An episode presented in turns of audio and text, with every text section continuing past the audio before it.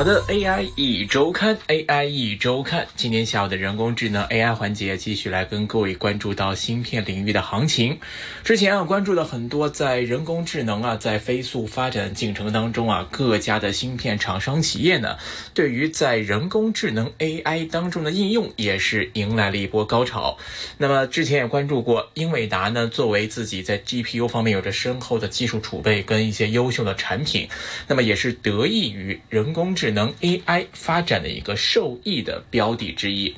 近期呢，我看到有一些媒体就开始报道，关注到呢，呃，有一些行业。熟悉先进封测方面供应链的人士呢，就有消息传来，据说这个英伟达呢，后续将会针对这个 Chat GPT 跟它相关应用的 AI 顶规格的芯片需求方面呢，近期看好像是出现了一个明显的增长。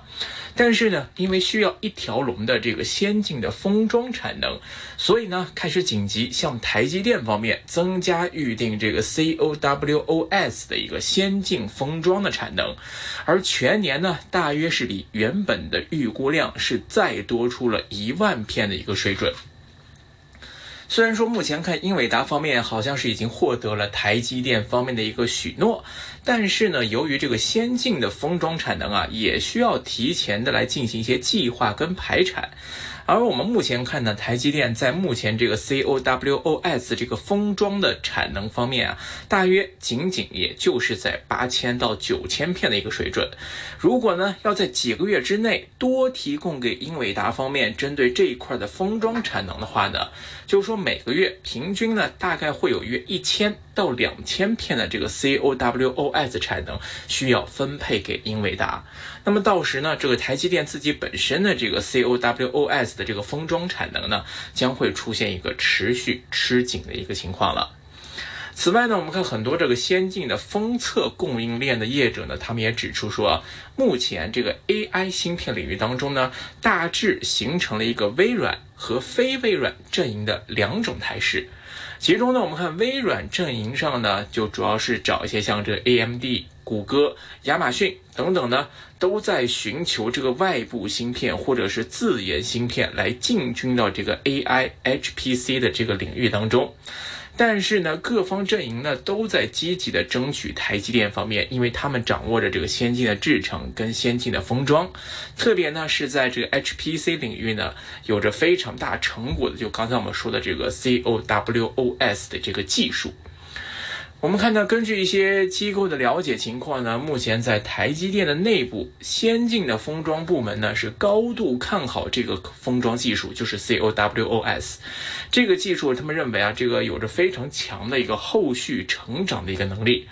主要呢也是搭上这个 HPC 方面强劲的一个成长列车，同时呢 AI 的浪潮又带来了一些这样的一些效益，所以呢就使得这个原本啊半导体的景气好像在下行的这个趋势之下呢，令到在这一块的封装产能的需求仍然保持着一个相对紧张的一个状态。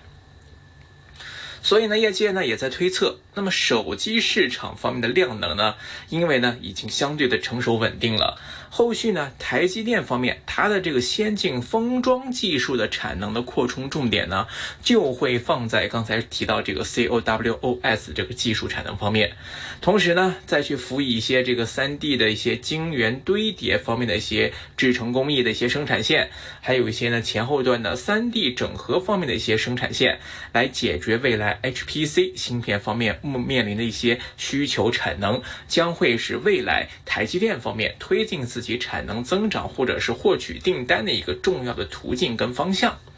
另外呢，也有一些半导体市场的一些行业人士呢，在分析呢，就是说英伟达方面啊，他们除了需要去克服先进的这个封装产能的这个关卡之外呢，同时作为自身啊，也要思考一下目前在 HBM3 的这个支援力道方面的这个情况怎么样。毕竟市场现在已经有消息传来啊，就是说由于这个存储产业的景气同步开始出现了一个放缓，那么三星电子呀、美光呀等等啊，他们的这个 HBM 的规格的推进呢。也都出现了一个略微放慢的一个情况，只有 SK 海力士还保持这个 HBM3 的这个推进的轨迹，这部分呢也将会影响到未来啊 HPC 跟 HBM 方面的一个抑制整合的一个进度。但是无论如何，我们看在半导体整体产业界都还面临着库存问题的当下呢，伴随着 AI 的兴起跟 AI HPC 的这个横空出世，同时呢，还有这个先进的封装技术不断的成熟，并且开始在台积电进行广泛的一个投产，那么 CoWoS 这个产能的需求目前在市场上来看是相对的比较火热，而且呢，这个封装的高制成的工艺的。趋势应该也是可以说是更加的确定跟明显。此外呢，也有传出一些台系的封装相关设备业者呢，也已经被告知啊，可能会有一些准备的相关动作。是否有机会在整个的台湾方面的这个代工封装方面都会跟上这个脚步呢？也将会是左右到未来啊相关的一些芯片的一些呃设计厂商方面，他们未来能否去进一步的扩充产能的一个相关的一个重要参考的一个指标了。虽然说我们说 之前聊过很多，就是在这个 AI 芯片方面，英伟达呢可以说是呃占据一个非常领先的地位。无论是自己像之前的 GPU 方面 A 一百呀、G 一百呀这些呃用于 AI 运算方面的一些芯片之外，除了英伟达，很多的一些芯片厂商都希望可以在这个 AI 智能方面的这样的一个芯片应用的供应链中来分一杯羹，而且呢也都在向英伟达发起一些挑战。近期啊，我们也看到，除了英伟达有些动作之外，包括在 AMD 方面也开始推出一些新的产品，试图呢想在这个 AI 的领域这些产品上来跟英伟达进行一些叫板。我们看 AMD 呢，它在二零二三年的国际消费电子展上面推出了他们的一个下一代的加速器，名字呢是叫做 Instinct Me 三百。所以呢，通过一些机构的一些暗访啊，或者是一些谍照啊，可以看到呢，这个 Instinct Me 三百呢是一个非常厉害的一个芯片呢。呃，有的人说它当中蕴含了一些可能会改变整个。呃，AI 当中芯片设计、游戏规则的一些设计，而且在它的这个芯片的这个设计的这个数据中心当中的 APU 呢，据说是混合了总共有十三个小芯片，而且当中啊很多都是 3D 堆叠出来的，来创建一个具有这些更高的这个 CPU 内核，或者说更多的一些图形处理能力的引擎，那这样的一些能力的这样芯片。所以说总体而说，就从这个设计规格上可以看到啊，这一次这个 AMD 推出的。这个芯片加速器呢，据说是拥有一千四百六十亿颗晶体管，那么这个数字是 AMD 投入生产以来的一个最大的一个芯片。所以可以看到呢，这个 AMD 方面呢是在这个领域开始要想说要奋起直追。呃，我们看到呢，它这一次推出的这个芯片的目标呢很直白，很多人就是说目标对标的就是在英伟达方面推出的 H 幺零零 H 一百这个芯片。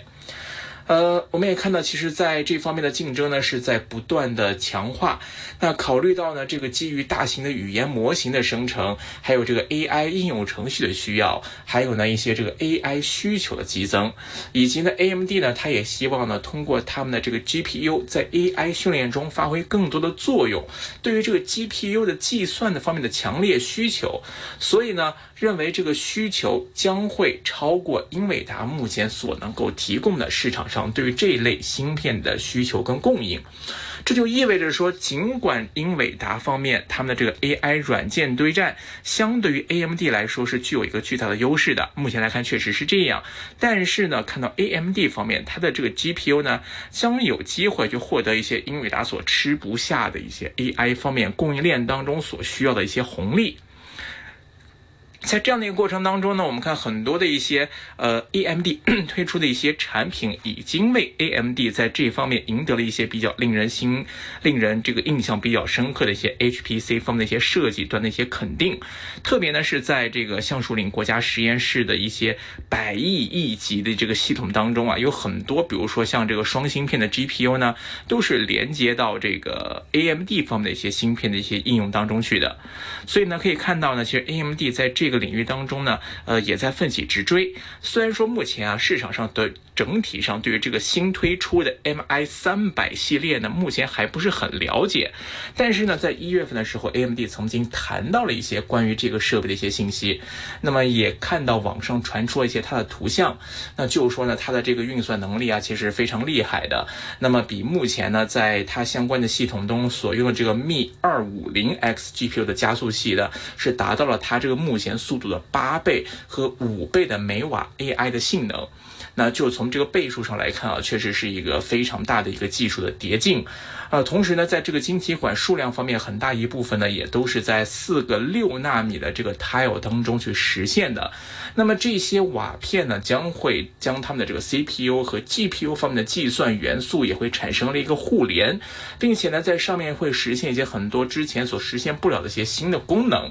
所以目前来看呢，AMD 在人工智能 AI 方面的供应链芯片当中也在奋起直追。那么未来呢，能不能够真的是像刚才？在很多的一些机构所预测的，能够知道英伟达的产能不足所获得的一些行业当中的红利呢？当然，更多还是要取决于 AMD 自己本身能不能在这个领域当中推出更多市场认可的芯片，包括这次的米三百能不能获得市场的认可，能在更多的范围中得到应用，将会是未来整个行业发展或者说是供应链当中变化的一些重要的一个依据了。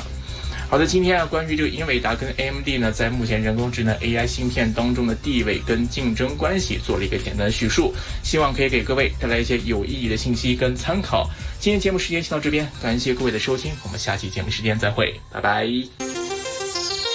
AI 一周看。